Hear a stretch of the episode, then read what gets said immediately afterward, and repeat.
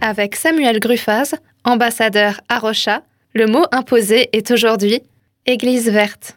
Église verte, euh, ça me fait penser un peu à, un label. Bon, D'ailleurs, c'est un label Église verte, un peu comme euh, les labels AB qu'on peut avoir pour les produits bio à Carrefour. Ça montre un peu que voilà, on est dans une logique un peu de, de consommation parfois par rapport aux églises et on veut que notre église elle soit bio, euh, tout comme on veut des produits bio. Ce label, il représente un peu la non-normalité d'avoir une vertu par rapport à l'environnement, ou du moins de rechercher cette vertu. Pour la petite histoire, la belle église verte, on peut en avoir un dès qu'on s'engage à avoir une démarche écologique, mais pas forcément quand on a des résultats. Par exemple, je sais pas, ça va être avoir un chauffage euh, qui dépense pas trop d'énergie, typiquement pas un chauffage au fioul pour son église, ou euh, essayer de limiter le gaspillage, essayer de faire des choses soi-même, essayer d'avoir euh, par exemple des images de la création de la nature dans les prêches qui sont faits dans les églises. Et ouais, donc c'est plein de bonnes choses. Ça me rappelle juste à quel point c'est dommage que ce soit pas une normalité.